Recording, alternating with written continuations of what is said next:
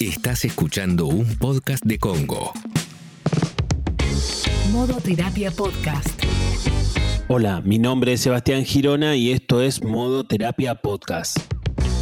En el capítulo de hoy vamos a hablar sobre el cansancio social y ahora vamos a ver de qué tipo de cansancio social vamos a hablar.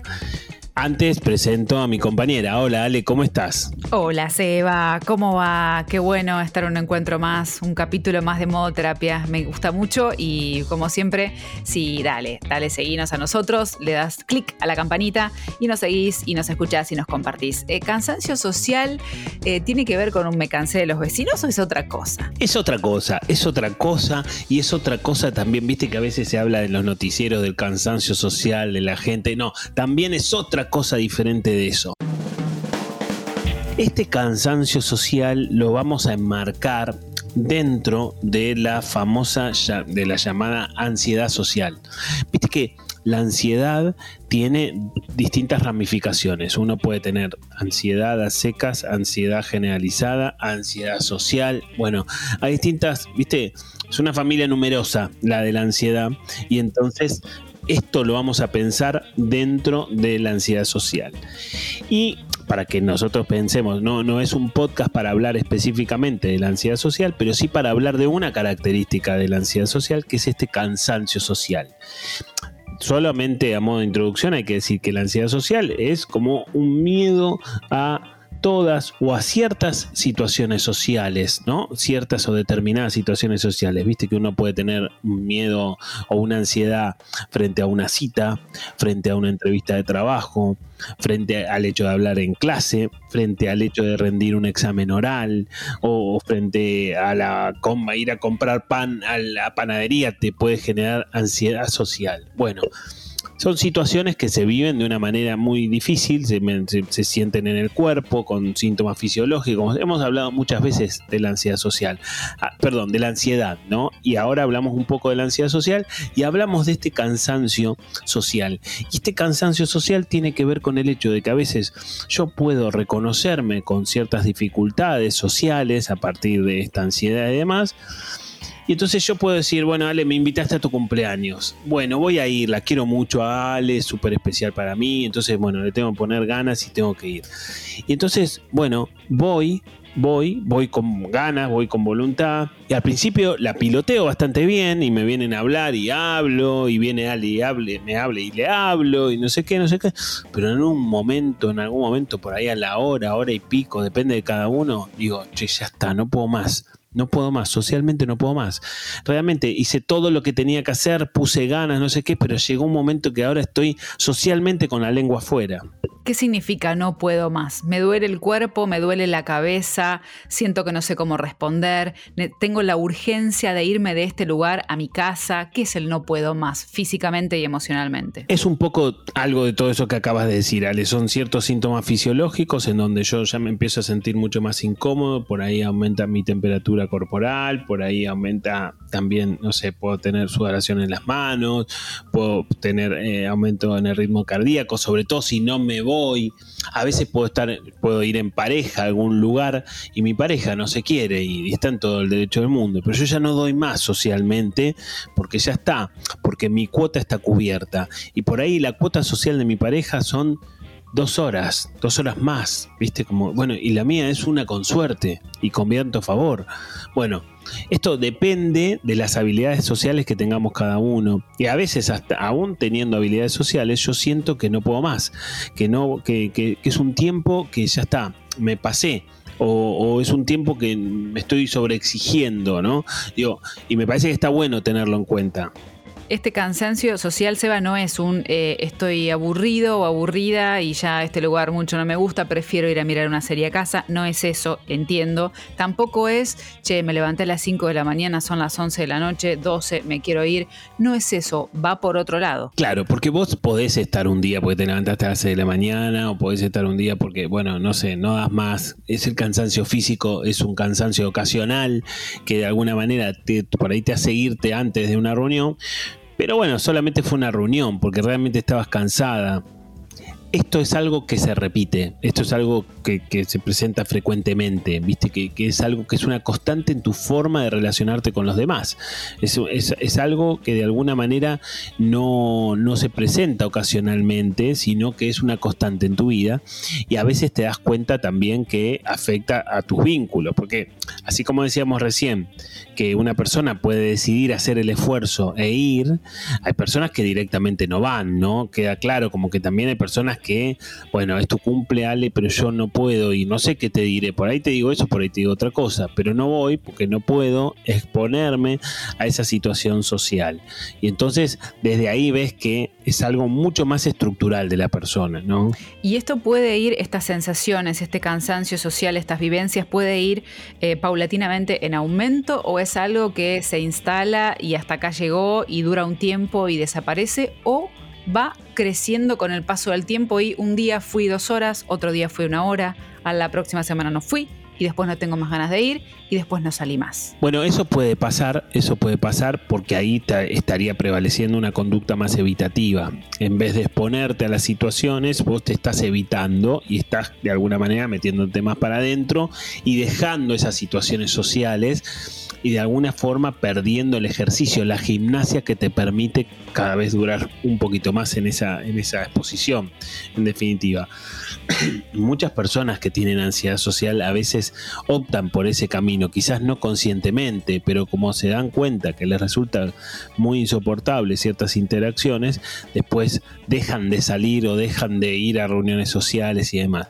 Por supuesto que esto no se da de un día para el otro, sino que es un camino que se da progresivamente y eh, por supuesto también que cuando vos te das cuenta que esto ya afecta significativamente tu vida, que ya estás perdiendo vínculos, que dejas de ver gente, que casi no estás saliendo y demás, bueno, entonces ese es un momento clave, por supuesto, para hacer una consulta un, con un profesional que se ocupe de todo esto, porque realmente ahí empezás a darte cuenta que ya no es una dificultad, sino que es algo mucho más bravo y mucho más complejo. Seba, ¿podríamos tener algún tipo de estrategia para cuando eso nos ocurra? Como por ejemplo, estoy en una reunión, pasó una hora y media y yo sé que más de una hora y media, dos horitas no me banco, pero para mi pareja, para un familiar, para un amigo amiga, este momento es importante y quisiera quedarme. ¿Podría, por ejemplo, alejarme un rato del lugar donde hay mucha gente, 10, 15 minutos? Ponerme una canción, escuchar algo que me relaje, ir al baño, quedarme un ratito ahí, un lugar donde yo me sienta aislado, aislada, protegida para volver.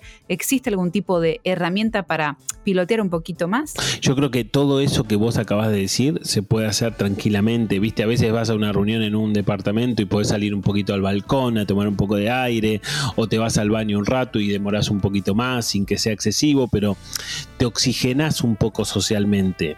Quizás te das cuenta que después vos volvés y, no es que te alcanza esa oxigenación para una hora y media más, por ahí te alcanza para 20 minutitos más, pero bueno, te alcanza, o por lo menos cortaste un poco ese momento. Por supuesto, como primera medida, si vos estás con alguien, si vos vas a esa reunión con alguien, ese otro alguien se quiere quedar más tiempo, habrá que considerar que, le, que, necesita el otro también. Esto no es una cuestión de, de, gusto, ¿viste? Como decíamos antes, no es, no es un capricho tampoco. Esto, digamos, es una dificultad psicológica. Entonces, tampoco pasa por, por forzarte. Mucho tiempo más no te vas a poder forzar. Si vos vas, te das cuenta que tu medida es una hora y media y el otro se quiere quedar dos horas más, y por ahí no llegás, ¿eh? por ahí se, se pone más complicado en ese sentido. Habrá que negociar en ese punto y en ese sentido habrá que, habrá que tener en cuenta que será clave que el otro, que tu pareja entienda que esto no es un capricho, ¿viste? Ni que sos mala onda, ni es que estás cansado, que es una dificultad psicológica, como decíamos recién, y de ese lugar no es algo que vos puedas manejar así tan rápido o tan en el momento, ¿no? Eso es importante que las parejas, los compañeros y la, la persona que te acompañe lo sepa, lo tenga en cuenta, pero que de hecho muchas veces quizás hasta uno tampoco puede definirse o no sabe bien qué le pasa como para dar el diagnóstico si es que no vas a la terapia y decir, bueno, no, esto es una parte de ansiedad, es un cansancio social. A veces ni uno sabe cómo y tampoco sabe cómo compartirlo. Exactamente, no, es difícil, es difícil porque estas cosas no salen en radiografías ni salen en análisis y entonces es difícil que a veces, a veces nos resulta difícil entenderlo a nosotros. Imagínate cuán difícil nos le puede resultar a tu pareja que no lo está viviendo. Entonces, desde ese lado habrá que pensarlo. Pero bueno, en todo caso, estas cosas, un podcast, algún texto que puedas leer, de alguna manera forman parte de esta famosa psicoeducación, de poder entender qué es lo que te pasa para poder tratar de hacer algo con eso que te pasa. Ahora te voy a preguntar en un ratito en nuestro regreso qué tiene que ver y si influyó la distancia que tuvimos, el distanciamiento de la pandemia en, en estas, en estas cuestiones psicológicas, Eva.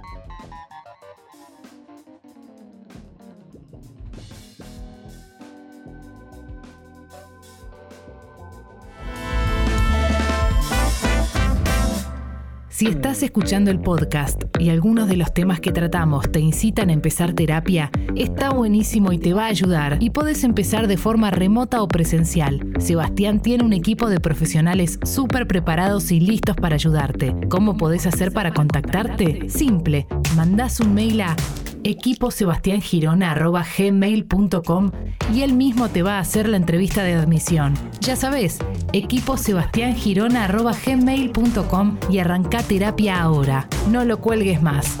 equiposebastiangirona.gmail.com Modo terapia. Estamos hablando entonces de cansancio social. Seba nos contaba de qué se trata, eh, de qué manera poder sobrellevarlo cuando estamos en alguna reunión, en alguna fiesta, en algún lugar con gente y no sabemos bien cómo hacer.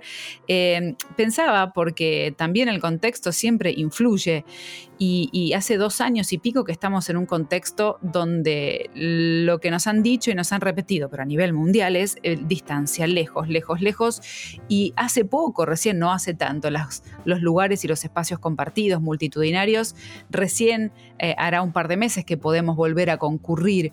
Eh, para las personas que, sufrían o tenían este, este trastorno, eh, este cansancio social, se les empeoró el hecho de quedarse mucho tiempo adentro y, en tu experiencia, personas que no lo, no lo vivían después de haber estado aislados por miedo, por todo lo que pasaba en el mundo, pueden haber eh, tenido estas nuevas sensaciones ahora al salir nuevamente, al compartir espacios con más personas. Mira, Ale, en primer lugar me parece que em, el confinamiento, la cuarentena que hemos tenido, obviamente que no nos benefició socialmente, sino que nos perjudicó. De hecho, pudo, pudo podría haber pasado que una persona podría haber el hecho de que esto se, se, puede combatir con exposición, ¿no? Entonces yo puedo tratar de ir buscando mi límite y entonces si, si llego a una hora y media por ahí después, si me expongo con frecuencia y progresivamente, quizás voy notando que cada vez llego un poquito más, que voy desarrollando como una gimnasia social, que esto es como una carrera también, que en definitiva, che, si me canso a la hora y media, por ahí si lo sigo haciendo cada vez, por ahí después me canso a las dos horas, ¿no? Y si, y si vos estabas haciendo ese ejercicio de exponerte a estas situaciones y te agarró la cuarentena, te partió al medio, te sacó toda la, toda la gimnasia que podías haber logrado y te metió dentro de tu casa y obviamente eso no, no, te favoreció, sino que por supuesto te perjudicó en esa búsqueda y desde ese punto de vista, de alguna manera, a todos nos fue costando un poquito, alguno más, alguno mínimo, pero esto de volver a encontrarnos y volver a sociabilizar y demás. Si ya tenías este problema, probablemente te vuelvas a encontrar con esa dificultad y el trabajo que hiciste no te digo que no te va a servir de nada, pero la, gimnasia se perdió, digamos, esa gimnasia inevitablemente se perdió. En todo caso, pasará por tratar de volver a recuperar esas cuestiones, tratar de volver a hacerlo.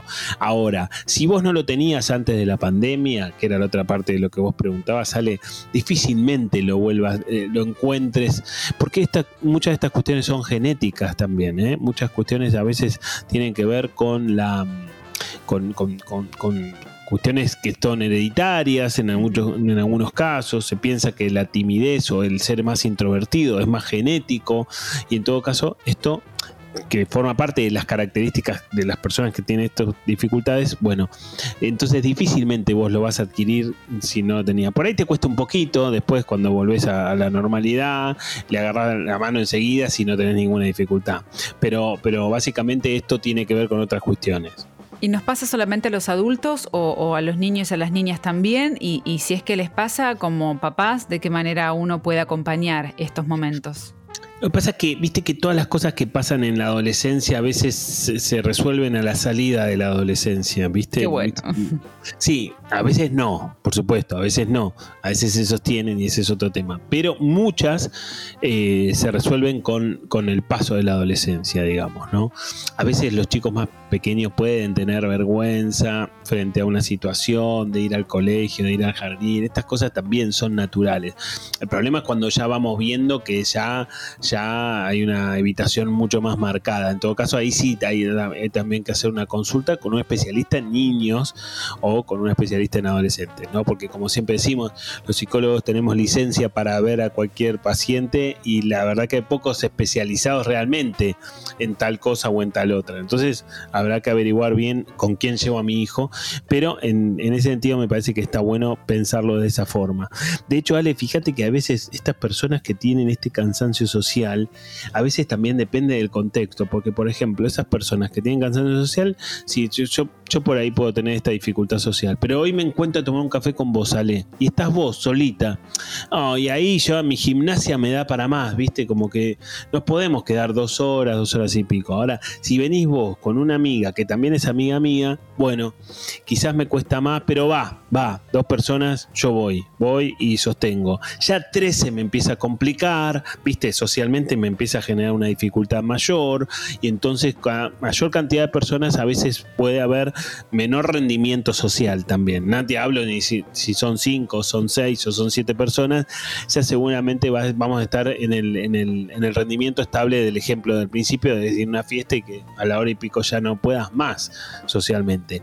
Ahora, por otro lado, también es interesante pensar, Ale, que uno no es que tiene que buscar que si dura una hora y media y tiene que buscar llegar a la las cinco horas sociales. No, creo que uno tiene que ser consciente de sus limitaciones. Está bueno encontrar el equilibrio entre ser consciente de la limitación y tratar de trabajar un poquito el rasgo para mejorarlo, para sentirte más cómodo, para no depender tanto de esa situación. Pero en definitiva, no podemos pretender que si te pasa esto, vos llegues a, a seis horas sociales y estás como una lechuga que recién empezás. No te va a pasar eso. Supongamos que vos dabas tu ejemplo, ¿no? Decís, bueno, yo voy y, a vos te pasa que tenés cansancio social. Yo soy tu amiga y yo lo sé, pero vos lo negás. ¿No? O cualquiera que tiene en su familia, que más o menos vas identificando, che, ¿qué pasa? Que no va, que se va antes, se comporta raro, empezás a ver un cambio en el comportamiento de la persona y decís, che, además de recomendarle que pueda hacer un tratamiento terapéutico, ¿de qué manera puedo ayudarlo? vamos a tomar algo hoy los dos solos, vamos que te acompaño a tal lugar, vamos a un lugar con poca gente. ¿Hay alguna manera de poder ir acompañando a la persona que está transitando este cansancio social? Bueno, en primer lugar, respetándolo. Viste que, viste que a veces te vas de un, de un, de un yo creo que lo peor que te pueden decir en mm. ese momento es que te vas de un cumpleaños y te dices, ya te vas. Bueno, sí, me voy. Dale, che, no, seas amargo, quédate. Claro. Claro, bueno, eso, eso me parece que está bueno como... Lo que pasa es que es difícil de pescar y a veces la gente no lo pesca y a veces tenés que tener ciertas herramientas también para pescarlo y para darte cuenta que al otro le está pasando eso y para entenderlo también desde, desde ese punto de vista. Entonces, bueno, habrá que ver cómo se presenta eso. Pero digo, esas herramientas, eh, poder respetar al otro poder considerar que no es un capricho, ni es de mala onda, ni es que está cansado, sino que tiene otro tema y otra dificultad, bueno, eso es un montón. Por ejemplo, no decirle nada cuando el otro se quiere ir. Bueno, habrá que ver, como decíamos antes, si estás en pareja es otra historia es otra dificultad porque la otra pareja, pareja no tiene la culpa de esto y quiere disfrutar más tiempo. Habrá que ver, se abre otra puerta ahí para el desencuentro, pero, pero en ese sentido me parece que, está bueno que, se respete lo que le pasa al otro, ¿no? Por lo pronto sabemos que, que, identificarlo es un paso y después pedir ayuda, como siempre, a un profesional, lo decimos siempre en modo terapia, ¿no se va? Sí, tal cual. Sobre todo cuando hablamos de ciertas cuestiones relacionadas con un trastorno del estado de ánimo, un trastorno de ansiedad o alguna cosa que, vos sientas que ya no es una cuestión de desarrollo personal, sino que es algo que tiene diagnóstico o parece estar cerca de un diagnóstico, lo mejor es hacer una consulta y habrá que ver ahí cómo te va y a ver qué, qué aparece en esa consulta, ¿no? Bueno, buenísimo el capítulo de hoy. Esperamos que te sirva, que te haya gustado. Eh, Sebas, nos encontramos en el próximo. Sí, los esperamos a todos en el próximo Modo Terapia Podcast.